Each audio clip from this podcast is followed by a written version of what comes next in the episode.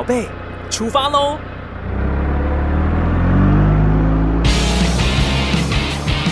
亲子加油站，帮您加满教养正能量。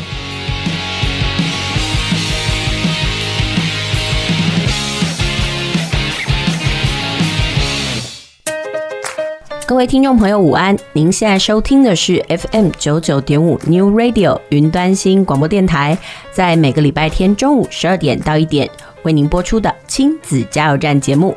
我是主持人琪琪妈。呃，这个礼拜的节目啊，我们要跟听众朋友来聊一聊亲子之间最常发生争执的事件呢。呃，其实对许多家长来说，尤其你的孩子是在国小阶段的时候，一刚刚开始踏入国小，你最烦恼的事情是什么呢？我想啊，最容易引起这个亲子间争执的，莫过于写作业这件事情啊。所以呢，今天呢，我们就邀请了有十几年安亲班工作经验的翁老师来到我们的节目现场，来跟我们大家聊一聊写作业这件事情，以及该如何来协助孩子哦养成这个写作业的习惯。不过，正式进入这个话题之前呢，我们先来听听这个礼拜的亲子传声筒，来听听看小朋友他们到底有什么话要说。亲子传声筒。我有话要说，请你听我说。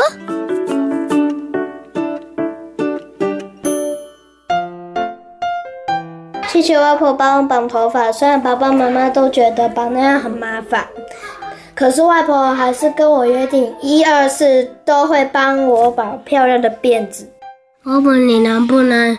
不要熬夜，这样的话不能等你好好睡。如果这样，你可以用布帮我背背吗？好吗，布布？您现在收听的是 FM 九九点五 New Radio 云端新广播电台，在礼拜天中午的十二点到一点为您播出的亲子加油站节目哦，我是主持人琪琪妈。刚刚我们听到了小朋友他们的心声哦，其实非常的可爱。我非常喜欢在节目当中呢听到孩子的童言童语，你可以发现哦生命的单纯。好啦，那我们今天的节目呢是邀请到了有十多年安心班老师工作经验的翁翁老师来到我们的现场跟我们聊一聊如何协助低年级的孩子写作业。翁翁老师午安，主持人好，各位听众朋友大家好。对，我们今天非常开心哦，能够邀请到翁翁老师来到我们的节目现场哦。哎，这个翁翁老师可以跟我们大家讲一下，就是呃，你从事安亲班的工作大概多久了？大概有十多年的时间了。嗯、呃，你喜欢这个工作吗？目前为止还蛮喜欢的啦，因为可以跟小朋友一起相处，就像主持人你前面讲的，就是小朋友其实还蛮纯真的。嗯哼，那你一开始进入到安亲班的工作，就是指导这个低年级的孩子吗？呃，没有，我刚开始进去的时候其实是各个年级都有接触，因为刚开始是混班的状态，嗯，然后后面才就是有专职带某一个年级。嗯哼，那你现在目前都是带哪些年段呢？现在目前都是低年级比较多，嗯哼。那其实我知道很多家长哦，他们最困扰的事情哦，就是指导孩子写作业。哦，那琪琪妈妈因为工作关系啊，那我常常会接触到有些家长，很多家长其实，在小孩子进入到国小之前，有些全职妈妈哦，他们就觉得说啊，交作业这件事情有什么难，就是盯着孩子把作业写完。但是很多家长到最后呢，其实他们都叫苦连天，因为他发现其实教小孩写作。作业这件事情，哦，有的时候是需要讨价还价。你小孩子会跟你讲我手酸，或者是就是给你乱写。其实很多家长都无能为力，然后到最后他们就觉得，嗯，有一个地方绝对是他们可以拯救他们的地方，那就是安亲班了。那关于这部分呢，你有什么样的想法？呃，小孩子通常的观念就是作业写完就好，嗯，但是我的观念是，我会给孩子一个观念，就是他们写作业是要写好才算做完成，嗯，对，所以通常孩子在写作业的当下，我通常会，尤其是低年级的孩子，他们比较没有时间观念，所以我会采取计时的方式。嗯，那因为其实低年级的作业非常的简单，嗯，那所以比如说像数学科啊，他们会。一定可以在时间内完成。那国语科可能就会耗时比较久，因为要写国字，小肌肉有时候发展还不完全的时候，可能会耗费的时间比较多。那我可能就会给予 double 的时间。那我也曾经尝试过说，比如说二十分钟之后。小孩子如果完成，那让他休息五分钟。孩子在下一次进行在写作业的时候，他会比较有动力。对，所以就是时间上的要求，还有就是可能跟学校老师之间的互相搭配，知道说老师的要求大概在哪边，会变成是我们比较能够顺手就指导孩子的一个方式。OK，那我们知道，其实，在低年级的小孩，有一些小孩可能连时间都不会看。那可不可以就是比较具体的告诉我们，比如说我们要怎么跟孩子约定这个时间的概念呢？会让他们怎么来了解二十分钟到了？因为其实他们对于时间的概念哦。有的搞不好连表都不会看，然后其实如果说哎、再过二十分钟，搞不好那时候连加减都还不是很熟，那这部分我们怎么操作？其实如果是在家的话，我会用计时器的方式，嗯，因为孩子一定认识数字啊，嗯，对啊，所以我会采取比如说计时二十分钟，有时候我会让孩子自己按，嗯，对，那闹钟时间到的时候他就会响嘛，而且你把那个计时器放在他面前，其实他是可以看得到，知道时间流逝中。所以他会加速他自己的脚步。所以你也建议家长，如果说真的要在家里指导自己的孩子写作业的时候，计时器是一个很好的帮手，就对了。对，我曾经在一个小朋友身上实验，没有给他计时器，跟有给他计时器，其实差距蛮大的。就是没给他计时器，他是能摸则摸。对，可是给他计时器之后，他一定可以在二十分钟至少完成一回评量给我。嗯哼，那你通常会怎么跟孩子讲？哎，这样子的规则呢？讲这样的规则哦，就是我会先跟大家约法三章啊，就是比如说达成目标的话，我们可以有怎么样的奖励？嗯哼，其实就给他们那个时间的紧张感就对了。我觉得这是必要的啦，不然有的孩子会一直拖，一直拖啊，而且拖拖拉拉一定是低年级孩子常有的状态。因为我们知道，其实小孩子那个从幼稚园升上了国小，其实有很多很多的适应期。那你这样子的操作方式，大概是他们一进安亲班就开始了吗？还是你有一段时间的适应期？嗯，其实要看，如果说是低年级的话，刚开始其实会以训练常规来说，然后让他就是进入整个模安亲班的模式状态为主。那等大概就是开始学国字之后，会开始做这样的训练。嗯，对啊。那你可以跟我们讲，比如说一开始的常规训练，我们大概做了哪些事？比如说怎么样排路队啊，嗯，然后怎么样走好，就是怎么样把路走好啊。嗯，因为孩子其实比较天真活泼啦，嗯，啊，以前上幼稚园他们也不会就是需要排路队走回安亲班嘛，所以这个部分我们都是要训练。还有比如说走在路上，就是我们要怎么样注意随时的路况啊，嗯，对这个部分。然后比如说还有，呃。写功课写完要怎么教的方式，嗯，好，然后怎么抄写联络簿，把它誊抄到就是安亲班联络簿里面，这个我们都是要教的。其实听你这样讲，我觉得对于低年级的孩子来讲，或者是说正式进入到国小这样学龄期的孩子，我觉得规范很重要，对不对？对，所以我会建议就是。通常我们低年级的教室里面的班规就会比较细，嗯，不会是可能只是条列式的几条，嗯，我们会把一些细项规范清楚，嗯，对，让孩子知道怎么遵从。对，因为低年级的孩子他们会比较没有概念，嗯、对规则这种东西。因为其实他们从欢乐的幼稚园哦，然后升上了需要那个学习的国小，其实很多孩子都还在梦幻当中，对不对？没错，对，所以就是要告诉他说，哎、欸，怎么样做叫做对，嗯，怎么样做你可能会受到就是老师或是同学称赞，嗯，对，这个就是要具体让他们知道。那其实孩子在写作业的时候，除了时间的规范上，还有哪些心法可以传授给家长们呢？呃，基本上我会希望孩子就是除了写作业之外，他还是要做到自己检查功夫啊。所以基本上，如果说作业交出来，我会检查过之后，嗯，如果说他是全对的小朋友，我会给予另外一个人加点数的鼓励。那如果有错，我也会在上面做记号，但我会希望小孩子你要自己找出你错误在哪里，因为有时候可能是计算错误、数字抄错都有可能。可是孩子他可能一拿到会就是说到底是错在哪里？嗯，第一个反应一定是直接来问老师。我会说，嗯，你要自己再找找看，因为其实这就是在平时训练他们怎么样做检查功夫。到了考试的时候，他们才知道说，哦，面对一张考卷，我已经写完了，我要该如何检查，找出我自己的错误。嗯哼，对。所以其实写作业这件事情不是写完就好，它其实还有很多考试上的训练。你个人认为是这样，对不对？对对对。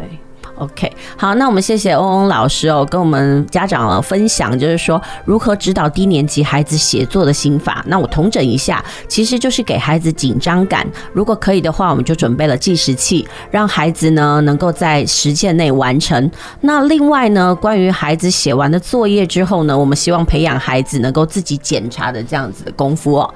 好，那我们谢谢翁翁老师，我们先休息一下，等一下再回来到我们的节目，继续跟翁翁老师来聊一聊。关于低年级的孩子呢，还有哪些部分是家长可以介入？的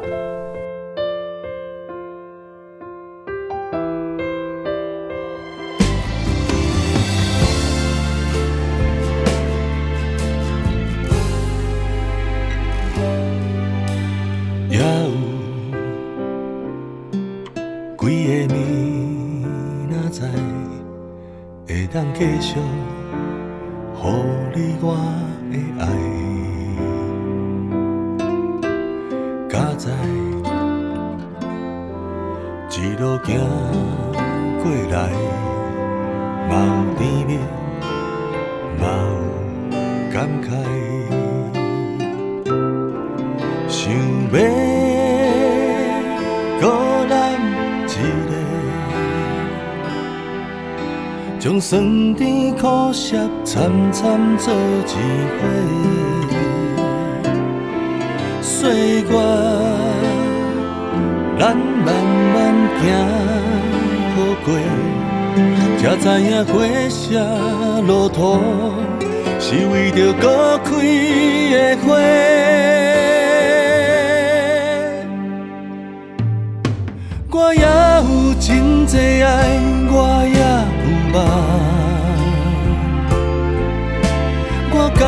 有你陪伴的每一天，虽然也有伤悲，也会不甘，我永远爱你，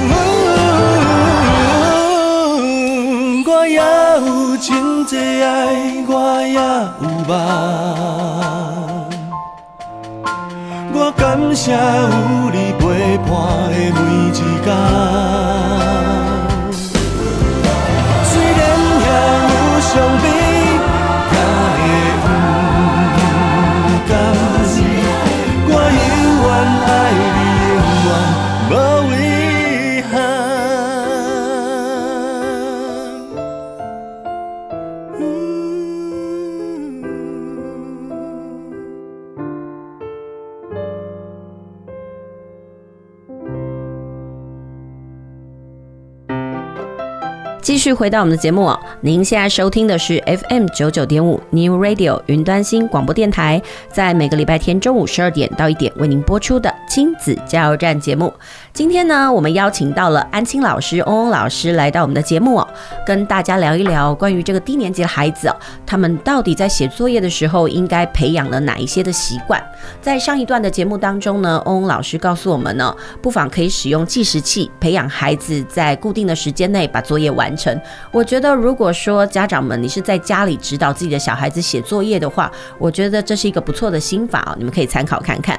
那另外呢，在这一段的节目呢，我们想要跟大家聊一聊哦。其实也有一派的家长觉得说，呃，把小孩送到安亲班对他们来讲是一种荼毒哦，因为他们都会对安亲班有着刻板印象，就是说，呃，安亲班的小孩呢，可能就是为了要让他们的成绩变好，所以需要写大量的评量。那关于这部分呢，那我们就请翁翁老师来告诉我们一下，就是说安亲班为什么要让小孩子写评量，还有你觉得这个评量到底它的必要性如何？嗯，其实我也曾经，虽然我自己是安亲老师，可是我也曾经，我也是家长，所以我也曾经有这样的疑问，嗯、所以我曾经在我的女儿身上做过试验，嗯、就是有一整个就是考试的前期，我都没有让她写任何的评量，嗯、我只让她就老师所准备的考试，嗯、然后小考啦、大考啦，然后一起做准备，嗯、然后单独课本习作，嗯、就这样子。然后我发现，其实说真的啦，考出来成绩真的很不理想。嗯，对。所以后来我还是采用了，因为我自己是安琴老师，采用了我的方式。我发现还是有差别，只是说我不做。过度的练习，因为我觉得过度的练习对孩子来说是一种残害。对，但是平量还是有必要性啊，因为孩子刚开始低年级，他们还是要学和学怎么读题，对，了解怎么做题目，对，因为那个其实有一些都还是有技巧性的，对。所以你说完全都不写嘛？我觉得其实不太可能。其呃，除非是你的孩子平时的阅读量非常的大，然后他可能阅读的理解能力非常的好，那他就有可能不需要做这样的练习。对，那你刚。有讲到一个关键哦，叫做过度练习。但是我们要讲一下，就是所谓的过度练习是什么样的程度叫过度练习呢？我觉得这是同样的东西一再写，在你就是可能要练到它一百分为止啊，这样就是过度练习啊。那如果以你的经验来讲，比如说要写平量嘛，那大概小孩子要准备多少的量，大概就够了呢？像我自己，我女儿本身，我大概就是准备一本评量，嗯、然后在大考之前，可能再准备一些综合的测验给她，这样子。嗯、哼对啊，其实对小孩来讲，他们从幼稚园然后变到国小，可能最大的变革就是考试。对，他们对于考试其实就是陌生。其实考试是有技巧的。是。那所以在安亲班里面，我们可能就是训练小孩子，呃，如何去拥有这个考试的技巧，是这样吗？我觉得除了考试技巧之外，当然还有一些就是如何教孩子去从题目中理解题目到底要如要我们如何作答。对啊，像比如说我最近就遇到一个题目，嗯哼，呃，是教颜色的单元。嗯哼，那我的题目是警车的身上有黑色和白色。嗯，那这个题目一出来之后呢，其实我当下有跟孩子解释为什么这题答案是对。那后来我接到家长给我的回馈，他说：“嗯、老师，可是我们也曾经在高速公路上面看到警车有红色跟白色。嗯、那他也曾经这样子教教导孩子说这个是警车。嗯、我有跟家长做解释，我说其实我们要看题目本身给予我们的。”就是暗示，其实如果说这个题目是说只有黑色和白色，那它当然是错的啊。可是题目是说有白色和黑色，那它是没有错误的。所以这个其实就是所谓的你阅读了有没有理解？对，其实，在题目上哦，有跟只有，那其实语感差别很大。但是很多时候我们现在看东西都非常的快速，因为资讯量非常庞杂的关系，所以其实不要说小孩，连家长可能都会误入这个陷阱嘛。所以这个东西其实呃，除了家长可能在指导上我们要特别留意以外哦，其实也是训练孩子就是在读题上的那个细心度，对不对？对，嗯，那其实就像我要问哦，呃，很多孩子，比如说他们在读题上啊，有些孩子可能读题的状况特别好，那有些可能就是呃比较难以上手。你发现这个关键点是什么？有没有在阅读？我觉得差别蛮大的。嗯，因为有在阅读的孩子，他比较能够抓得住重点。嗯，对啊，或者是他比较能够找出题目当中的关键字。嗯，像有时候刚开始在训练孩子看关键字的时候，嗯，就是会有孩子老师找不到所谓的关键在哪里。真的，那是语感的一种培养啦。好，那我们继续回到这个安亲班的这个议题哦。呃，我想要问的是说，呃，像有些家长可能他一开始是在家里自己辅导，然后到最后呢，他因为有亲子战争的关系，他就想说，哎，我是不是真的该把我的孩子送到安亲班去？那关于这个部分呢，以你们专业安亲班的立呃老师的立场来讲，你觉得有哪些判断点是你觉得适合是送安亲班的？其实目前哦，安亲班会来的对象大概是不外乎是双薪家庭或者是隔代教养。Uh huh. 那当然也会有那种临时来的，uh huh. 可能就是像主持人说的，他可能是临后来觉得说亲子战争太严重，所以往安亲班送。Uh huh. 这种案例我也是有接过。Uh. 那其实你怎么样判断？孩子是不是应该要就读安亲班？其实从平常你跟老师之间的互动，如果说当孩子可能在学校状况特别多的时候，而你又没有办法给予呃很恰当或是适当的帮助的时候，其实。蛮建议就是求助安亲班啦，因为其实安亲班通常会跟老师、学校老师有所连接，嗯、我们会比较知道说学校老师的需求，嗯，对，然后当然我们也会协助，就是做学学校老师跟家长之间的沟通桥梁，嗯、也是会有。对，那我们知道就是说，呃，比如说孩子送到了安亲班，可能有些人会以消费者的立场来讲，就是哎、欸，我付了钱，然后安亲班要帮我统包，但是关于这个部分，其实。呃，它也是属于教育层面哦。呃，以你的立场来讲，你觉得家长应该做怎么样的角色介入会比较适当呢？其实我还是会建议家长，虽然安亲班老师可能大部分的作业都会帮家长们就是处理到好，嗯、可是有一些其实现在老师越来越喜欢出一些亲子作业，其实这部分其实就真的不要请安亲班老师代劳，因为其实那个除了是。让你有机会可以去了解孩子在学习学习上的状况之外，其实也是增进你们亲子之间的。感情的一种方式。那再就是，其实我还是建议家长每天哦，除了签联络簿之外，看看小孩的作业吧。虽然说可能经过安亲班老师的修饰，他可能都是对的，但其实难免还是会有一些擦拭的痕迹。你可以就是借此问问孩子，今天写作业的时候有没有遇到什么特殊的状况，或者是听了老师的讲解还是不理解的，那你再做就是第三次的加强，因为学校老师一定会讲一次，安亲班老师再讲一次。可是现在的孩子。也不是说记忆力特差，而是有时候可能是理解跟真的还不到那里。那可能经过你再认识一次，也许他就知道了。或者是说，你也可以针对，比如说孩子特别有问题的部分，那如果是生活上可以接触到的，好，比如说孩子不知道驴子到底长怎样，那我们就可以假日的时候安排个就是动物园之旅，带孩子去看看，直接去看看，哎，到底驴子长什么样子？嗯哼，对。其实有时候在国小，它可能是生活性的题目会比较多。我分享一个例子哦，就是我最近在帮我国中的一些孩子解题的时候呢，他们进来有些孩子不知道所谓的什么叫做鸡尾酒疗法。然后就跟我讲说，那就是酒里面加上鸡的尾巴哦，我真的听得快昏倒了。其实我觉得这就是生活经验的那种缺乏。有时候这种东西我们不会在课文里面或者是在学校里面教到，那是一种生活阅读的养分。那所以我就会觉得说，哎，孩子有没有大量阅读，或者是说他的生活经验丰不丰富，其实真的有很大的关联哦。对啊，所以其实我常常会跟我的家长说，还还有我的孩子说啦，就是你们其实生生活当中除了。设计可能要去旅游的行程之外，嗯、其实真的要好好去观察一下周遭的，就是人事物，嗯、你才能够从中获取一些其他的养分。对啊，像刚刚我前面讲到的那个警察的那警车的那个颜色啊，那个家长我就觉得他的方式很好，因为他就是在生活教育当中有落实到这个部分，所以他才会提出疑问。嗯哼。好，我们谢谢欧欧老师哦。针对他在工作上啊所发现一些状况呢，然后提出他的看法，然后与我们分享。其实真的不要认为说把孩子送到了安亲班之后呢，你的教育责任就结束了。其实孩子是我们自己的，意思就是说，除了送安亲班之外呢，其实家长也是要关注一下孩子，因为毕竟这是一种长期的一种涵养嘛。那等一下呢，我们先听一段音乐。哎，说到听音乐，欧欧老师，你可以跟我们大家讲一下，你平常有听什么台语歌吗？平常最近老公车上常常放那个茄子蛋的歌哦，我知道《拢住回头》嘛，哎，对对对对对对，因为那个我知道前阵子就是去年的时候，蔡依林呢她的演唱会里面就特别唱了这首歌，所以呢最近这首歌还蛮夯的。好，那我们休息一下，我们来听一段这个茄子蛋的《拢住回头》，我们再回到我们的节目。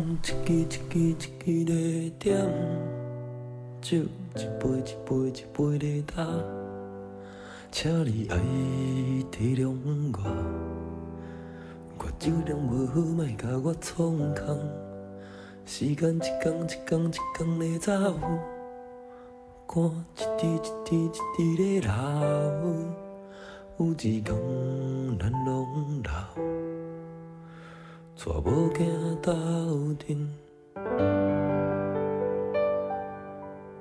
浪子回头。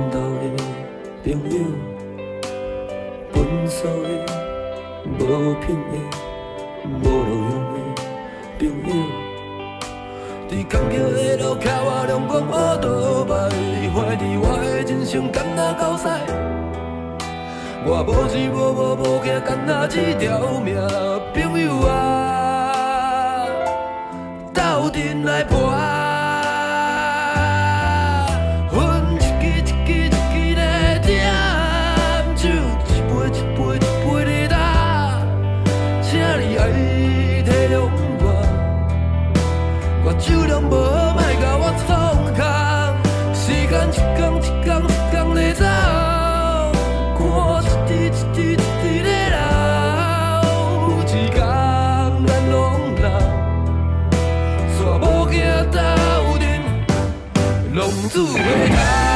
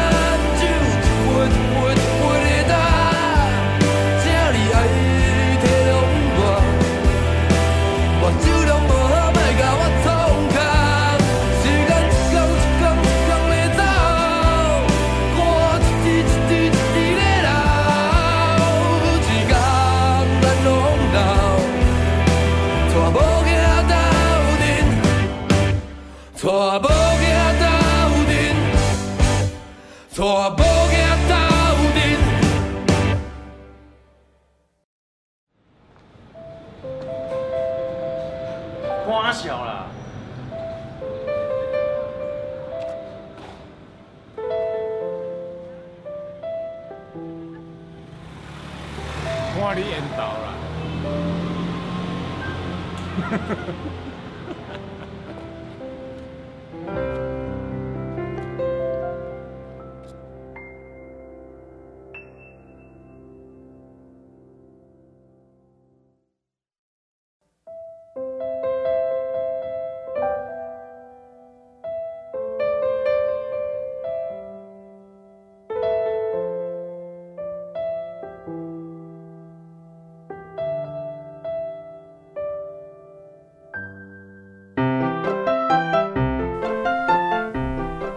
继续回到我们的聊天室哦。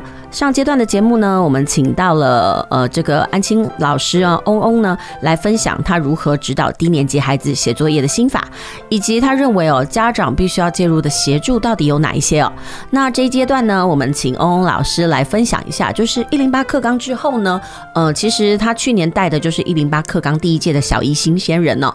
那我们就请他来分享一下，就是说他在工作现场哦，他发现自从推行了一零八课纲之后，孩子在学习上哦。比如说在课本上面呢，或者是作业上面呢，有哪一些不一样的地方？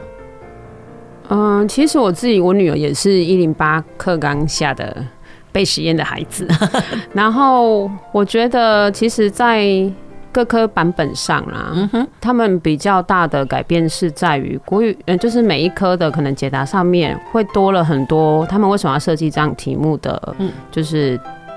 提示，然后给予老师可能教学的方法，嗯，对，因为我发现低年级的孩子他必须要去做很多的连接，他可能才会懂那个观念。嗯，那因为我自己我女儿本身又是小一，所以我在教她的同时，我就会知道说，哦，原来小朋友不懂的点是在这里。嗯，那我在运用到安亲班的时候，我就会知道说，他们可能不懂的点都是一样的。对，那有什么比较大的改变？应该是说阅读变多了。嗯哼。因为虽然我们是可能只有固定某一个学学区，但是我们会有其他的同事会互相分享。嗯就我所知是有一些学校的考题其实变难很多，可能它有开放性的回答，嗯然后可能也有长文的阅读。那这部分其实都需要落实到平常去，就是培养孩子的阅读习惯。所以我会习惯。在我的教室里面某一个角落放上图书，让孩子去做阅读这个动作。可能是在他们平常书写完功课进度之后，我会要求孩子。刚开始我会就是奖励性的，嗯哼，要求他们读书，或者是说可能在他们午休的时候，刚开始的时候我会讲一小段睡前故事，嗯哼，去吸引他们可能去后面借阅这一些相关的书来看。那其实孩子都会很有兴趣，嗯哼。那甚至到比如说可能有时候我比较忙的时候，我忘了更新书，或者是我书拿去还我没有借的时候，他们就会说：“老师书呢？我要看书。”嗯，对。所以听这样子讲起来哦，其实你是有计划性的是培养。以及诱发孩子的阅读兴趣就对了，我觉得这是必须的。所以像我女儿，我也是这样子，就是可能一段时间我就会每天可能丢一些书给她读，不见得每天写评量进度，但是可能我每天都会丢一本我觉得可能适合她阅读的丛书这样子。那我想要问哦，其实嗯，你是整个安亲班都这样，还是只有你个人如此？其实我们安亲班蛮多老师都这样做的，因为。呃，在开会的时候，我会提出这样的建议啦。啊，其实我们的老师也都很有自觉，就是其实会跟上就是目前的教育潮流，所以其实我们大部分老师的教室其实都是有放书的。嗯，那我想要问一下，就是说，比如说，呃，你会这样子推动，一定是有一些成效嘛？否则，其他的老师顶多有自觉，要不要做这件事情？我觉得很多人还是很功利取向。那他们为什么会想要这样子做呢？是因为看到你的成效了吗？是因为看到我的成效吗？我觉得孩子孩子就是在阅读的过程当中所获得乐趣，或者是说，比如说可能因为你阅读了，然后他你会想说跟别人分享，其实那个氛围其实是很好的啊。我觉得安静班老师其实自己也会感受到，老师就会觉得说，哦，我额外再花时间去借这些书，其实是值得的。还有就是当你会发现说孩子可能从中获取了别的养分的时候，对，其实会鼓励安静班老师。会鼓励到安心班老师的心啊，对啊，即便是可能去搬书真的很累。哎，那其实我要回到刚刚有个问题，就是说你自己本身自己的女儿其实也是一零八课纲的第一届嘛，那你在指导孩子呃写作业的过程当中，呃你会发现他有一些卡关的点嘛？对，那你可不可以跟家长就是具体的分享哦？比如说有哪些点可能是低年级的孩子在写作业啦，或者是在理解上比较容易卡关的地方？比如说，好像那种比较型的题目，他就会永远搞不清楚。说他会问我说：“妈妈，那是不是多就一定是加？”嗯。我就会举例子给他听，因为其实你要看前后文意，不不一定是看到多就是假，所以我从不告诉孩子说你看到多就是假，其实就是不给他套公式，但是你是希望他能够透过阅读自然而然的理解就对了。对，我会比较倾向就是他是真的理解了，嗯哼，所以当他在写算式的时候，就是甚至是他写错的时候，我都会看说他怎么为什么会写出这样的答案，我会去拼凑他的思维模式，然后见了的我就会知道说哦，孩子可能在哪里卡关了，那。再回到我安庆班在教的时候，因为他们刚好是同版本，对，那我就知道说，哦，原来孩子会卡关的地方在这里。嗯哼，有一些可能是我以前教学我不曾想到的，嗯哼，或者是说我会从中就是。想出别的方式去引导孩子，让孩子懂说哦，原来要经过这样子的串联，孩子就会懂了。嗯对，其实孩子也是你在呃工作生涯上的养分，就对了。对对对，因为我要从他就是教他的过程当中，可能会知道说，可能大部分的孩子有像他这样子的想法。嗯哼，其实我觉得教低年级的孩子哦、喔，他有一个蛮困难的地方，就是因为他们是小白纸，所以有很多东西他们都不知道，没有办法用我们大人已知的观念去带领他们，必须要把事情拆解的很详细。就是你的步骤做的很细致，嗯，对，然后可能你要用他们懂的语言去解释，有时候甚至画图啦，或者是实际实物拿出来让他们就是去接触，他们才会懂说那个抽象观念是什么。那其实呃，就你的工作经验来讲，小孩子对于抽象观念通常是很没有办法理解的嘛？对啊，尤其像时间这种东西。哦，对，对啊。那你会用什么样子的教具或用什么样子的方式来引导他们吗？如果有教具，我就会实际让他们去播，尤其像时钟这种东西，一定是播久了、看久了，你就能够抓到时间的感觉。对啊，那。有时候可能就是也可以用讲故事的方式，嗯，对，让孩子融入那个情境，知道说哦，可能这个地方我遇到什么的时候要做怎么样的动作，嗯，对。哎，我们感谢这个翁翁老师哦，为我们在这个节目当中带来这个指导小孩子作业的一些心法，以及如何告诉他们抽象观念的一些方法。那接下来呢，我们先休息一下，等一下我们来听翁翁老师推荐哦，就是他在课堂上呢，通常会借阅哪一些的书籍呢，给低年级的孩子来。培养他们的阅读兴趣以及这个阅读的知能。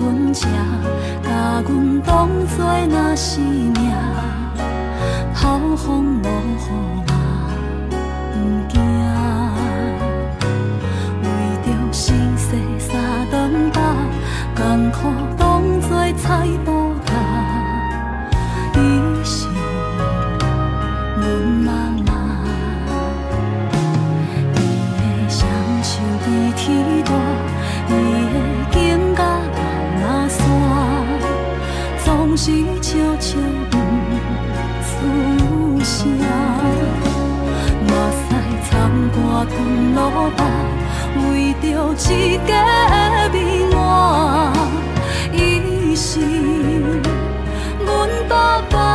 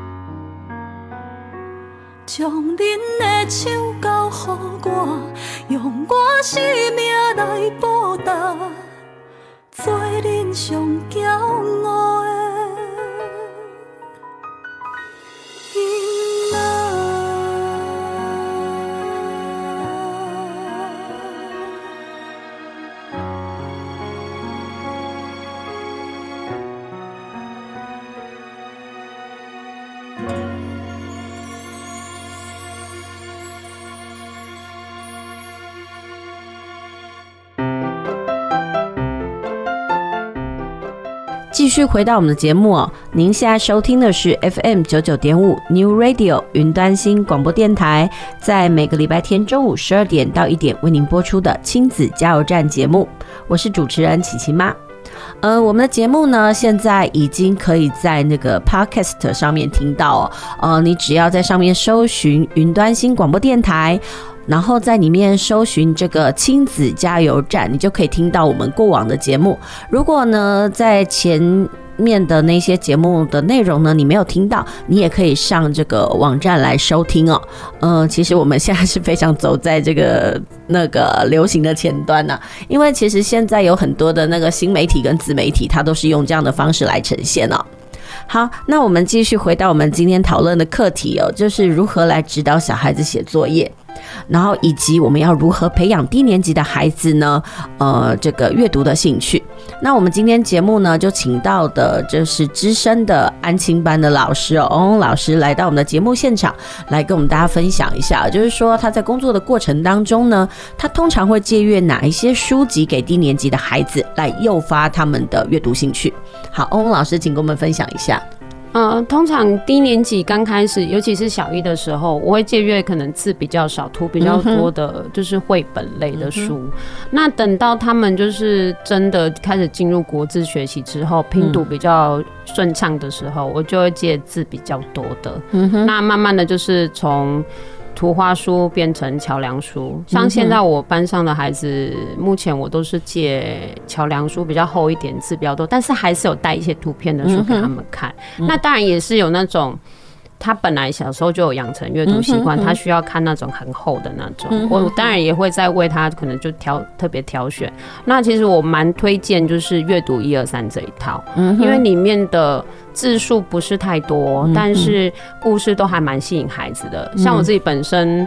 礼拜二的时候会到学校去讲故事，嗯，那我都会带就是这一套书里面的故事去跟孩子分享，其实还蛮能够引起孩子的共鸣的，而且里面其实有很多是那种呃传奇故事，嗯，孩子对于这种奇幻类的题材啊，其实蛮能投入的。嗯哼，那我知道那个阅读一二三是那个亲子天下出版的嘛？对对对，它其实有分年段嘛？对。那你可以跟我们大家讲一下，就是说你当初为什么会想要安排这样子的活动呢？呃，你是说为什么要挑选这一套书吗？对，第一是我觉得它的图片吸引人，嗯哼，然后还有就是故事类型的关系啊，嗯，还是对于比如说可能像之前我讲了叶县的故事，嗯哼，那他们就对于里面的比如说一些。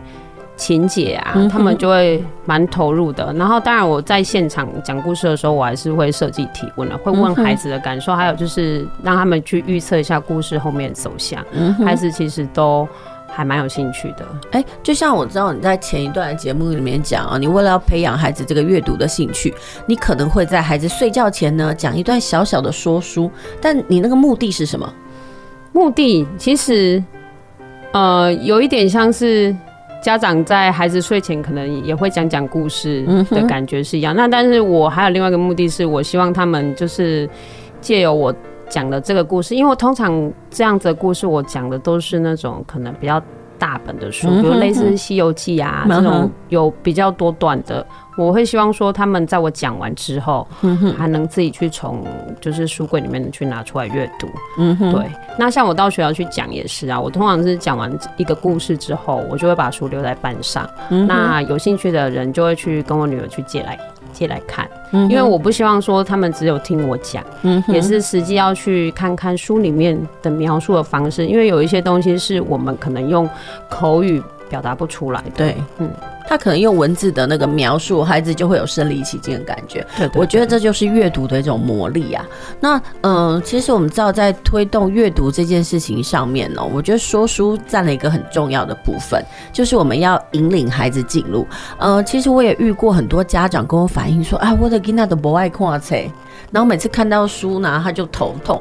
我觉得有时候是那种氛围的营造。那你可以跟我们讲一下，就是说，呃，你在安亲班呢、啊，你这种低年级你就开始在安排课外读物这样子，所以班上有小孩子是抗拒阅读的吗？抗拒也是会有哎、欸，会有孩子可能你一再督促他去书柜拿书来阅读，嗯、他就是走不出、踏不出第一步。嗯哼，对。那有没有呃，经过你的诱导之后呢，踏出了那一步的？也是会有啦，就是会有孩子可能听到旁边的同学说：“哎、欸，这本书很好看呢、欸。嗯”然后讲述了一下里面的情节，然后他愿意去拿书来看的。但是，呃，有的比较更多的时候是学校老师必须就是可能要求他们要写阅读心得的时候，嗯、他们就可能一定得从书柜里面拿书。哎、欸，说到那个学校安排这个阅读心得这件事情，你觉得这个东西是阻碍吗？还是帮助？我觉得，如果对于那种真的完全不碰书的小孩来说啦，嗯、这其实是不失为一种方法。嗯，对。那如果是对于本来就爱阅读的孩子，其实他的帮助其实可能不太大。嗯，其实有限就对了。对，而且有时候老师可能他们会固定的指定某一本书的阅读。对、嗯，那可能他也不见得那么有趣、那么吸引的小孩子的时候，可能他们书写起来是可能会比较痛苦。对，他其实就是破坏了孩子那个阅读的兴趣了。对，因为他就变成是一种责任制，必须让呃。透过作业，然后让大家看出了他阅读的产出。其实这个东西跟这个阅读兴趣的培养有点背道而驰。是啊。不过，但是其实现在很多学校还是倾向用这样的方式，因为其实并没有一种量化的指标可以去知道说，哎，小孩子到底阅读了什么？好像似乎只有透过这个写读书心得报告，然后呢，才能知道孩子读了什么。但是其实我很多时候我都跟家长讲一件事情哦，如果你现在要看一本书，看完了之后你必须写读书心得。心得报告，那本书你到底拿不拿得起来？我觉得很难呢、欸。对，因为那变成任务性。啊、我一直都觉得阅读这件事情应该是自然而然发生在生活当中，因为你喜欢或者是你好奇，所以去去触碰它，而不是有任何的那个什么作业性的意义啦。但是我们现在很像在学校端，很多还是容易会做到这样子的事情嘛。嗯，对，其实大部分还是蛮常说，但是如果。呃，比前几年来说啦，嗯、现在这个状况有比较少，有比较少一点的。现在可能简化到呃，学校可能只列书目，嗯、那你有阅读就签名，嗯哼，那你如果有再多额外阅读别的书目写上去，这样子给这样。就是签名，但是他们会期望说孩子跟家长之间能够形成一个共读的模式，对，所以其实我蛮建议，因为这个可能就不是安亲班老师所能够陪伴到的部分，对啊，所以就是其实可以陪伴孩子一起做阅读，有时候其实时间也不需要长，可能睡觉前十分钟，其实我觉得就蛮足够的。真的，就是比如说早上晨读十分钟啦，或者是睡前的十分钟，那其实可以建立一种仪式感，让孩子知道。说，哎，我们读完了书之后就要睡觉，可以让他成为一种期待。我觉得这个东西也不错。而且其实我都跟家长说，你如果也想要培养孩子阅读的习惯，我觉得睡前的那个仪式感很重要。因为比如说，你可能前几天都是你压着孩子，然后这样子你讲故事给他来听，但是慢慢的他听出了兴味之后呢，你想要停止，我觉得都不可能。哎，对啊。因为其实像我们家也是这个样子，我曾经试验过，像因为我的女儿她可能就读幼稚园的时间比较短，嗯，然后所以我就是必须要再额外教她可能注音的部分，我也都是利用睡前十分钟用共读的方式让她去。